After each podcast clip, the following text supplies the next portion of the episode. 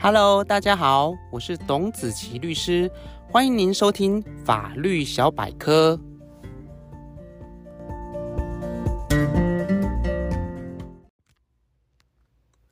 各位听众朋友，大家好，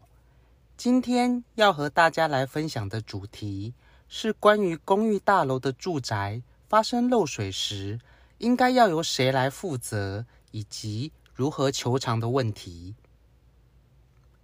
而本集所讨论的住宅，主要是指公寓大厦类型有着不同楼层住户的住宅。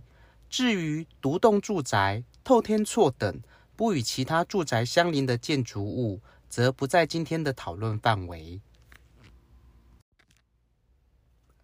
当住宅发生漏水时，在法律上，住户对于住宅的完整使用权利就会受到侵害，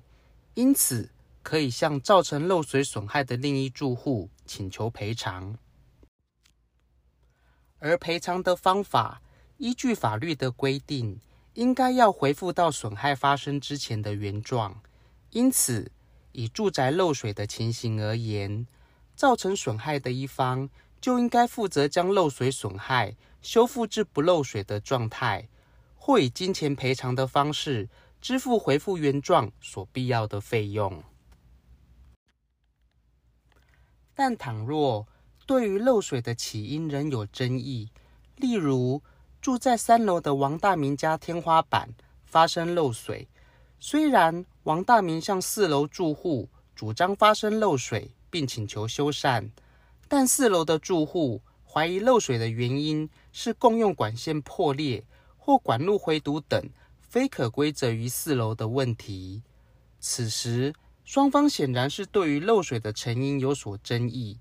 因此，为了处理漏水成因的先决问题，双方可以自行协议，交由专业的第三人就该原因进行鉴定。倘若无法自行协议而交由法院裁判时，在通常的情形之下，法院也会委请专业的鉴定机关，例如土木技师公会等，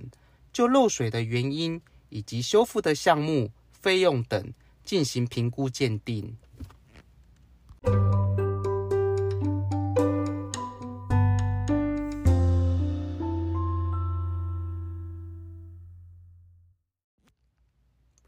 另外，住宅受到漏水损害之后，除了请求造成损害的一方修复至不漏水的状态，或请求赔偿支付回复原状所必要的费用外，是否也可以要求其他项目的赔偿，例如精神赔偿或不能使用房屋的损失呢？以前面所提到的三楼住户王大明为例，假设王大明的住宅漏水的区域是发生在主卧室，但直上楼层住户对于漏水原因仍有疑虑，而迟迟未进行修复，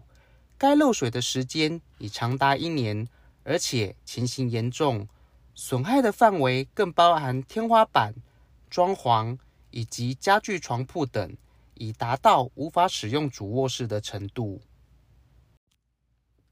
此时，对于王大明而言，长期无法使用住宅的主卧室，可以认为会受有相当精神上的痛苦，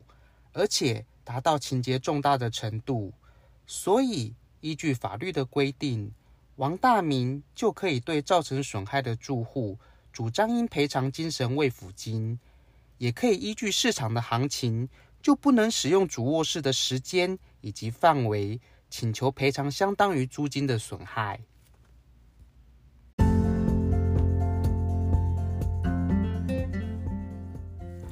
以上就是今天法律小百科的分享。